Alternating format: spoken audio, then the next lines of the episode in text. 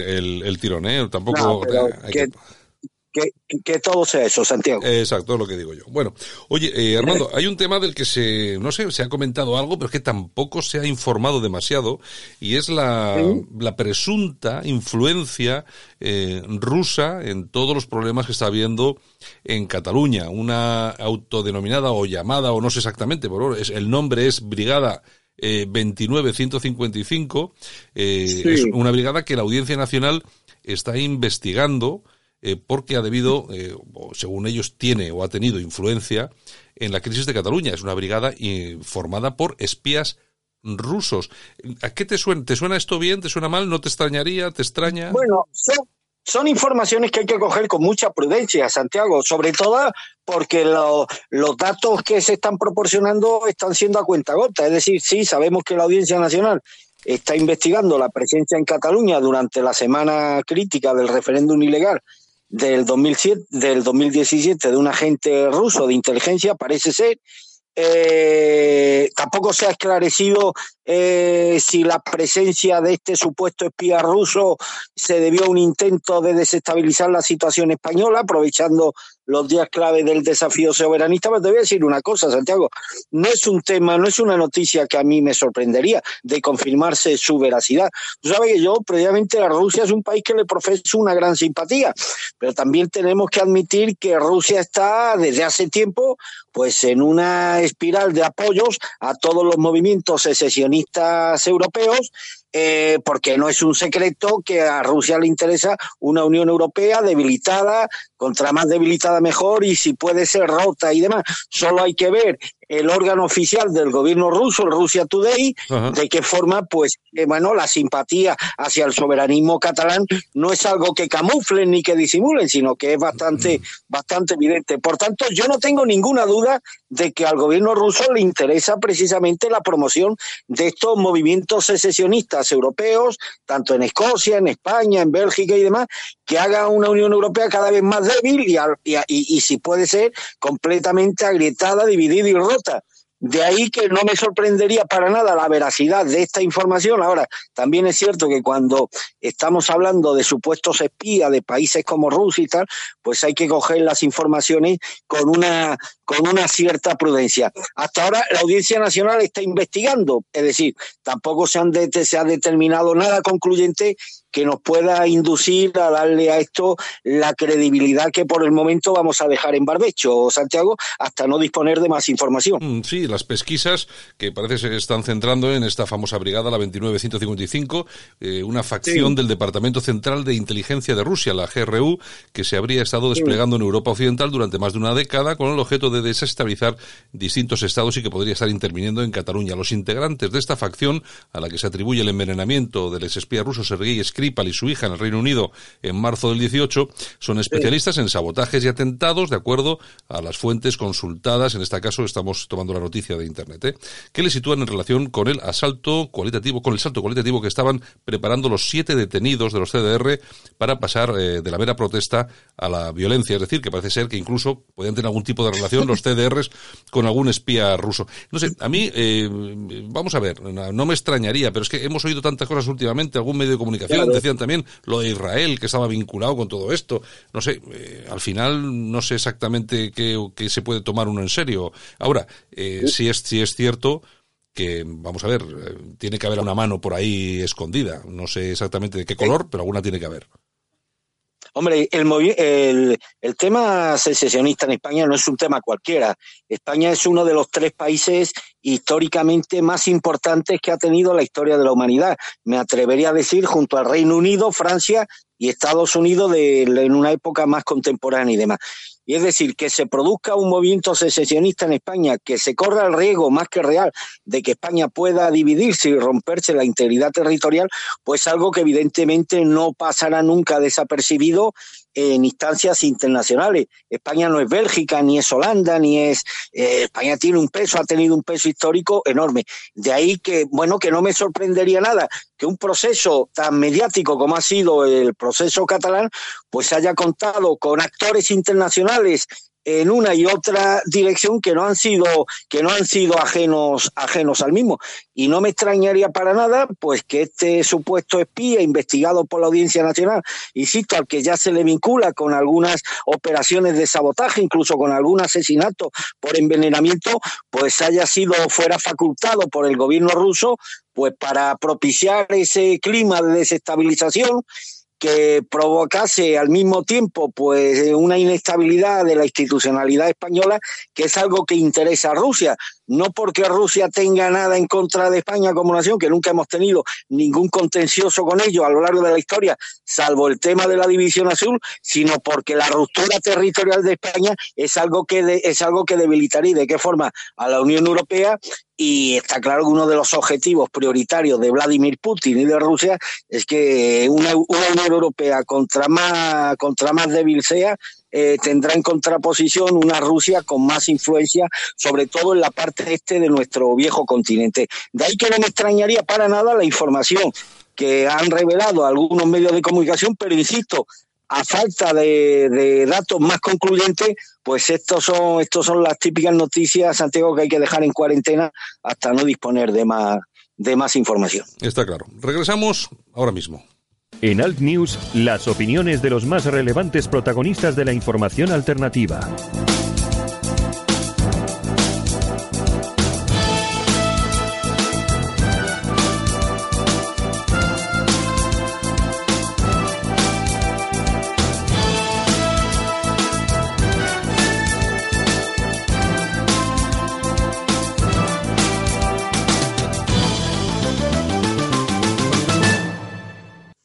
Otro de los temas que también están siendo de absoluta actualidad, Armando, es lo que está sucediendo con Ciudadanos, que poco a poco parece que se diluye como un azucarillo. Bueno, ya sabemos cuando se hunde el barco que lo que ocurre, Santiago. Los primeros en abandonarlo ya sabemos quiénes son. Esto, desgraciadamente, se cumple también eh, en, política. Hoy ha habido dos dimisiones llamativas. No son dos dimisiones cualquiera, eran pues prácticamente las personas de más confianza que ha tenido Albert Rivera en estos breves pero intensos años de cierta relevancia política por parte de Ciudadanos, pero es que se está produciendo, Santiago, un goteo de bajas de los que no habla la prensa, pero que mucho me temo que la desbandada de Ciudadanos puede ser como la que en su día propiciaron, provocaron los militantes de UCD que se fueron en desbandada. Hoy, por ejemplo, me han informado, ayer, por ejemplo, se produjeron dos dimisiones, los dos concejales de Ciudadanos en el ayuntamiento de Cáceres han pasado al mm. grupo mixto, los los dos han pasado en grupo mixto. Se habla también en Málaga, en Málaga hay dos concejales de Ciudadanos. Ojo con la operación en Málaga, en ¿eh, Santiago, y ahora te, si quieres te la detallo. Hay dos concejales, uno es Juan Casá y otro es otra señora que no la conozco.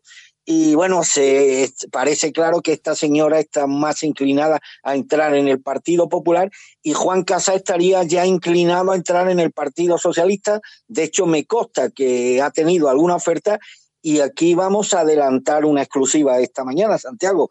Eh, bueno, termino con el tema. Está habiendo una, una oleada de bajas, las desafecciones son cada día mayores. Ya sabes, Santiago, que quien se mete en un partido político vamos a dejarnos ya, aquí no podemos engañar a los oyentes, ¿no? la, si la corrección política te obliga a decir que, bueno, que quien se mete en un partido es para trabajar por los españoles, por España, mentira. La mayoría de ellos no serían capaces ni de gestionar su comunidad de vecinos. ¿Cómo van a solucionar mis problemas? Quien se mete en un partido político, salvo honrosas excepciones, que afortunadamente la hay, lo hace a, bueno a ver si puede pillar algo de algo de si puede pillar cacho dicho vulgarmente eh, si puede pillar un, un, trozo de pastel. En la medida en que se ve que un partido no tiene expectativas para eh, expectativas políticas ni electorales para satisfacer, valga la redundancia, las expectativas personales de estas personas, pues es lógico que se produzca un goteo de bajas, como ya se está produciendo en Ciudadanos, con dimisiones, con abandono incluso de cargos públicos como estos dos de una capital de provincia en Cáceres que han pasado al grupo mixto y a ver si mañana te puedo detallar porque me han dicho que hay más casos en algunos ayuntamientos importantes, importantes de España. Y esto pues te hace presagiar o a mí me hace presagiar que realmente pese al intento que va, pese a los intentos que estoy seguro que van a ser denodados por parte de Inés Arrimada, pero me temo que ya Ciudadanos habría que pedirle el que se pida el certificado de, de función es cuestión, es cuestión de meses, Santiago, ni siquiera de años. Sí, no, yo, eh, yo, creo que esto, esto va a acabar como un, eh, un tipo UPyD, que ya lo hemos comentado aquí en alguna ocasión, y no va, no va a durar mucho más, ¿eh? No. Y, pero lo que te decía ayer, que es lo inquietante, el Ayuntamiento de Málaga sabe que está presidido por el Partido Popular, por el emblemático alcalde Paco de la Torre, que lleva la friolera de 20 años al frente de la alcaldía. Paco de la Torre tiene ya 78 años. Paco de la Torre gobierna con los dos concejales de Ciudadanos. Es decir, la ruptura de, disciplina de cualquiera de estos dos concejales mm. le podría dar la alcaldía al Partido Socialista. Ayer estuve comiendo con una persona muy vinculada al Ayuntamiento de Málaga y al alcalde de la ciudad, Paco de la Torre, y me dijo que hay mucha preocupación dentro del Partido Popular porque están convencidos de que es cuestión de tiempo, de que Juan Casar, uno de los dos concejales de Ciudadanos en Málaga, por cierto, un tipo de estética podemita, eh, desaseado, con coleta, muy guarro en su aspecto, en su aspecto, sí, sí, sí, en su, pues me dicen que es cuestión de semanas, que ha recibido ya una invitación formal para, además en muy buenas condiciones, para formar, pasar a formar parte del Partido Socialista y que es cuestión de meses que se produzca una moción de censura contra el alcalde Paco de la Torre, con el apoyo, por supuesto, del Grupo Municipal Socialista, de Unidos Podemos, de Izquierda Unida y de este concejal tráfuga de Ciudadanos, Juan Casá, que al parecer su pase al Partido Socialista es cuestión de, de semana. Hombre, esto es muy preocupante para la ciudad, porque estamos hablando no de un ayuntamiento cualquiera, no de un alcalde cualquiera, un alcalde, uno de los pocos alcaldes al que la gente vota independientemente del partido al que pertenece. Y yo estoy, o puedo empezar a estar convencido de que más pronto que tarde se va a producir esta moción de censura. Ahora, también esto es un aviso a navegante lo van a tener que explicar muy bien a la opinión pública. ¿eh? La opinión pública, la población de Málaga está mayoritariamente encantada y entusiasmada con el alcalde Paco de la Torre. Van a tener que explicar esto granujas y finalmente se consuma, que yo creo que sí, que es cuestión de tiempo, las razones en qué beneficiaría Málaga una moción de censura para echar a Paco de la Torre y que tengamos un alcalde socialista. pero, esto es una noticia que podemos anticipar a los oyentes de, de Al News de que hay mucha preocupación en el Partido Popular y que están convencidos de que es cuestión de poco tiempo el que Juan Casá, portavoz de Ciudadanos en el Ayuntamiento de Málaga, pase al Partido Socialista y se materialice algo que los socialistas tienen entre ceja y ceja desde hace mucho tiempo, que es promover una moción de censura contra el alcalde Paco de la Torre. Bueno, pero a mí no me extraña en absoluto y sobre todo porque es lo que tú has dicho, cuando el barco se hunde los primeros que abandona son las ratas y aquí a ver las ailas y hay bastantes, ¿no? Y ya te digo, me imagino que eso no solamente se va a producir en, en Málaga, sino que seguro que se va a producir en más localidades. Hoy nos comentaba nuestro amigo Daro del Barrio que en, Santander se ha disuelto prácticamente lo que era la delegación de Ciudadanos, aquí en Bilbao no existen, es decir, ya no, es decir, que está, pero vamos, en, en verdadera descomposición, así que puede pasar cualquier cosa y hay que recordar que una parte muy importante de Ciudadanos proviene de la izquierda y lógicamente esa parte no va a acabar en el Partido Popular ni en Vox, va a acabar, mm, como bien comentas tú, de forma muy cercana en el Partido Socialista.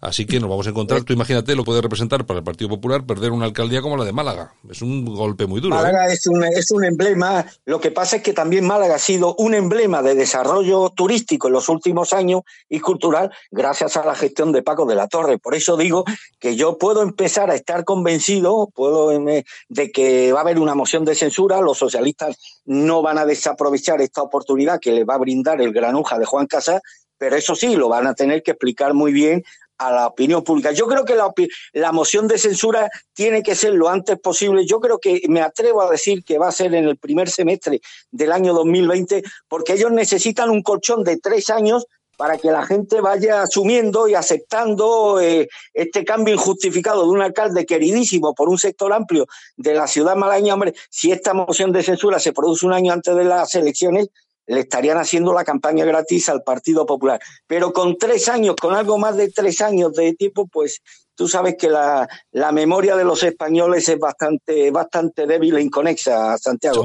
Y enseguida nos olvidamos de lo bueno y nos apuntamos siempre a caballo, a caballo ganador. Por eso hay preocupación en el PP, están convencidos que más pronto que tarde, y más ahora con el derrumbe político de Ciudadanos, se va a producir el pase de Juan Casá al Partido Socialista. Además, las relaciones que ha tenido Casá con Ciudadanos en los últimos, en los últimos dos años han sido bastante malas. Eh, tiene una relación muy estrecha con el portavoz socialista David Pérez, que sería que será seguramente el hombre propuesto por este por este eh, por este por, por, la oposición pues para sustituir a Paco de la Torre al frente de la alcaldía de Málaga. Bueno, pues si quieres, eh, Armando, nos despedimos y regresamos el, el lunes. Me, eh, nos espera... me gustaría, tengo dos minutos, Santiago. Sí, claro que sí. Eh, o, si quiere, o si quiere lo analizamos el lunes. ¿Cuál debería ser? Porque claro, es que yo estoy muy impresionado de que el Partido Popular no defienda la imposibilidad de, de, suscribir ningún tipo de acuerdo con Pedro Sánchez para su investidura. Si quiere el lunes eh, te, doy, te doy las razones que tendría ya que dar el Partido Popular, porque cada día que pasa Casado se le va a poner en una situación cada vez más difícil, más difícil. Fíjate lo que le ha pasado a Ciudadanos, que al final la presión del no pacto con Sánchez se cargó sobre las espaldas de Ciudadanos, y yo creo que el PP está ya tardando mucho en eh, tener un posicionamiento claro y rotundo de las razones por las que, bajo ningún concepto, puede facilitar la investidura de Pedro Sánchez y de Pablo Iglesias. Hombre, claro, es que... Si quieres, esto lo, analizamos el lunes, pues, Santiago. Pues, el lunes le damos una vuelta, pero vamos, en principio, eh, si, si el PP se mete en el berenjenal de apoyar a Pedro, a Pedro Sánchez, eh, a ver qué pasa con sus votantes, porque, claro, los votantes van a decir, si para esto hemos votado al PP, podríamos haber votado a Vox. Mira, hay una cosa que el PP no está, porque tiene muy malos comunicadores, el Partido Popular. Ya no se trata de la investidura de Pedro Sánchez, pues al final, en un momento dado, el Partido Popular pues puede, bueno, con su abstención facilitar, puede, puede tener una abstención patriótica y desbloquear la situación. El problema no es que Pedro Sánchez sea presidente del gobierno, el problema es que en ese dos en uno, en ese dos en uno entraría Podemos y el Partido Popular bajo ningún concepto puede facilitar que en este país haya un vicepresidente comunista, además un, vicepresidente tan repugnante desde el punto de vista personal y político como Pablo Iglesias, que contra más los conocemos a él y a su mujer a nivel personal, más, más, más repulsión nos provoca. Imagínate que yo he votado al Partido Popular y que al final ese voto me haya servido o haya servido para, para ser vicepresidente a Pablo Iglesias. Esto es algo que yo no le perdonaría nunca al Partido Popular, que no, vuelvan a contar, no cuenten con mi voto ya para los restos y demás. Y esto es algo que el Partido Popular tiene que empezar a explicar a la opinión pública, señores. Nosotros no podemos ser los pagafantas de esta gente. Nosotros no es.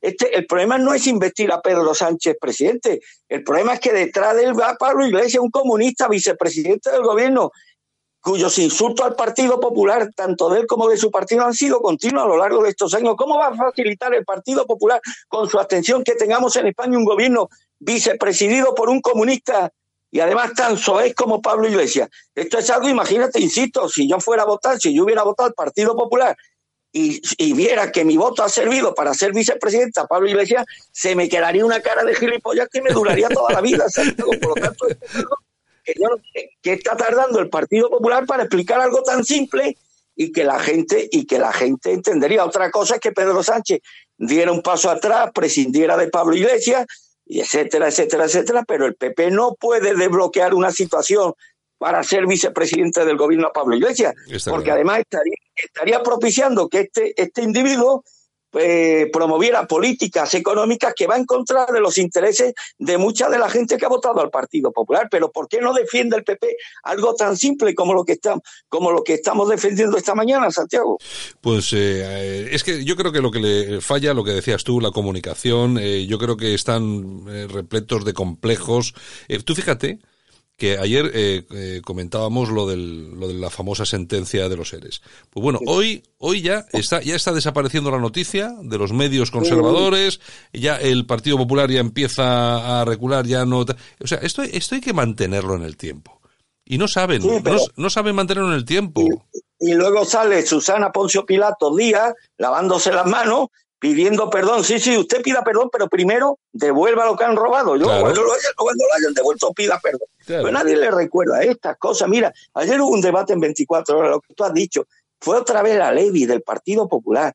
no sabía ni defender el tema de, los, de los seres de Andalucía. Al final se lo llevó de calle. El, el, representante socialista volvió otra vez con el tema de la Gürtel y consiguió que la gente interiorizara que el tema de los seres había sido pues casi una broma de niños, de, de, pícaros de playa, en comparación con, el, con la gran trama delictiva de la, de la. Eh, yo ya eh, estoy empezando a perder toda esperanza respecto a la redención del Partido Popular. Creo que tiene unos, unos complejos eh, estructurales que están insertados en su ADN, unos miedos, un temor, una indefinición que creo que es imposible que este partido se pueda, se pueda regenerar y pueda ser concebido con ilusión y con esperanza por parte de los españoles. Bueno, pues el lunes le damos una vuelta más a todo este tema, analizamos un poquito eh, toda esta cuestión y disfrutamos eh, tranquilamente el fin de semana y recuperamos, que yo tengo un trancazo impresionante, a ver si me recupero el fin de semana, ¿de acuerdo? Pues cuídate, Santiago, y hablamos el lunes. Un abrazo muy fuerte. En Alt News, La Ratonera, un espacio de análisis de la actualidad con Armando Robles y Santiago Fontenga críticos, ácidos, alternativos, otra lectura políticamente incorrecta de lo que sucede en España, Europa y el mundo, y no nos cuentan.